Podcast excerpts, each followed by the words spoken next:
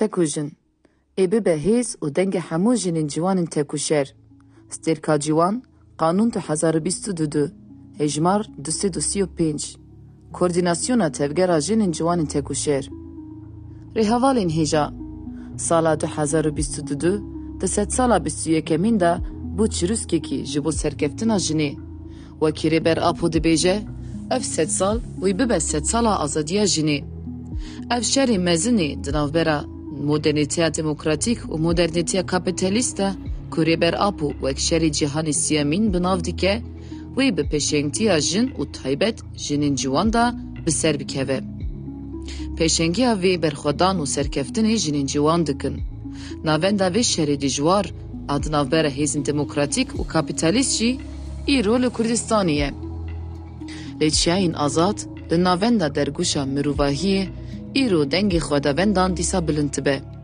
Xwedavendên îro jinên ciwan in. Parêzvanên wan çiyayan in. Parêzvanên nirxê mirovahiyê ne. Nirxên cîvakî û fikir û felsefeya Rêber Apo ne. Lê hengên jin gerîlayên Hêja Star îro di xeta Rêber Apo de bi israr şer dikin û nahêlin ku dijminê xwînxwar nefesa me qut bike. Di pêşengtiya wan de îro bi milyonan jin û taybet jinên ciwan xeta Rêber Apoa jina azad dijîn. Di tevahiya cîhanê jinên ciwan li ser bingeha fikrên Rêber Apo kom dibin, xwe birêxistin dikin û dijî sîstema bavêksalar a pênc hezar salan serkeftinê misûger dikin. Duyemîn Konferansa Jinan a Cîhanê jî mînaka wê ye. Jinên ciwanên li Rojhilatê Kurdistan ku bûn çirûska Serhildana Jinan a Cîhanê bi tolgirtina jina ciwan a Kurd Jîna Amînî dîsa mînaka wê ye. Eger slogana Jin Jiyan Azadî îro di kolanên Latîn Amerîka, Ewropa û Rojhilata Navîn tê berzkirin, ev jî îspata belavbûna fikir û felsefeya Rêber Apoya di cîhanê de ye. Li Ewropayê jî di sala du hezar û bîst û du duyan de jinên ciwanê kurd û enternasyonal xwe ji bo azadiya fîzîkî yê Rêber Apo, azadiya hemû cîvakan xwe bi rêxistin kirin, têkoşînekî mezin dan, dijî qirkerên faşîst di dilî dijmin de derbê mezin li wan dan û lîstokên wan ê qirêj vala derxistin. Bi pêşengtiya tekojinê bi sedan jinên ciwan xwe li Ewropayê rêxistin dikin û têdikoşin. Di vê salê de komîtî û komûnên tekujîn û jexeke li gelek deveran hatin avakirin û xebat meşandin. Mînakên wê jî bi avakirina komîteyên jexeke li bajarên Stuttgart û London, komîteyên tekujîn li Berlîn, Bielefeld, Frankfurt û komûna tekujîn li Duisburg dikare were dayîn. Dîsa komîteyên berî ku hatine avakirin jî xebatên xwe dewam dikirin. Her wekî din di vî salî de duyemîn Kongre Tek û Jin jî hat lidarxistin.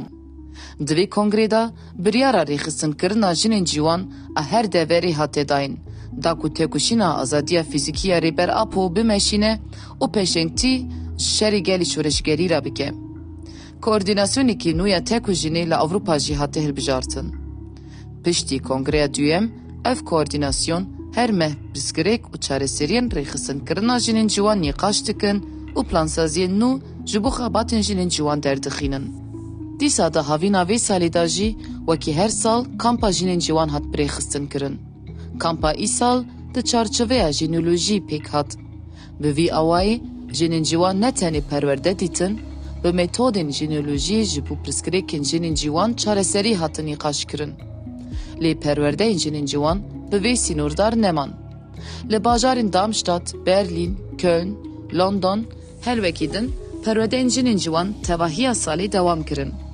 Bi giştî di sala du hezar û bîst û duan de ji bo rêxistinkirin û têkoşîna jinên ciwan gavên mezin hatin avêtin. Bêguman ev ne têrker e.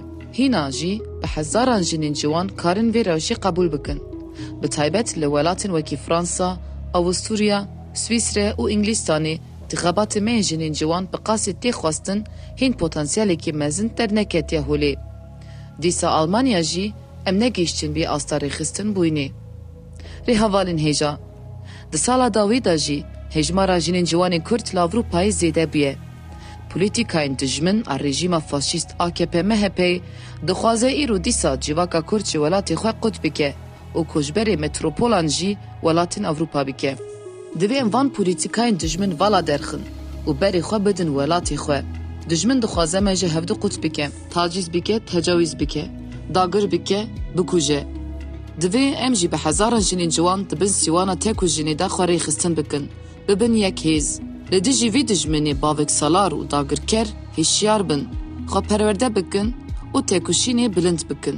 Divê em qebûl nekin ku malbat, zanîngeh, xebat bibe asteng ji bo rêxistinbûna jinên ciwan. Ev pergala kapîtalîst, Dixwaze ser esasê zayînperestî û tunekirina jinên ciwan xwe dabîn bike. Dixwaze pergalekî çînî, faşîst û navendî li ser jinan û dijî cîvaka demokratîk ferz bikin. Em vê yekê qebûl nakin. Em jî wek jinên ciwan li Ewropa di vê asta têkoşînê xwe îsal bi hevalên ku li Zap, Avaşîn, Metîna şer dikin re diyar bikin. Tu carî em nikarin hemberî dagirkeran ji xwe re binketinê qebûl bikin. Rihê jina azad, îsal dîsa rihê zîlanan nîşanî me da.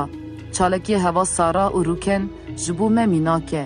Wan hevalan ji hemû cîhanê re nîşan dan ku ti dewlet, pergal, şer, Li hemberî hêza jinan a kolektîf nikare bibe asteng. Eger em di armançê de zelal û bi israr bin, kes nikare pêşî li jinên ciwan bigire. Bi çalakiya her du xwedavendan Sara û Rûken divê baş bê femkirin ku jin ne aydê tu kesî ye. Ev aydê xwe ne û dikarin biryara serkeftinê bi xwe bigirin û bijîn. Azadiya jinan di vê çalakiyê de carekê din xwe îfade kir. Wekî daxwaze heva Sara, divê em jî derba kuştinê li dijmin bidin û vê yekê bikin armanc. Divê em bizanibin ku xwebûna jin li her derî tê wateya hebûna cîvak, hebûna jina azad.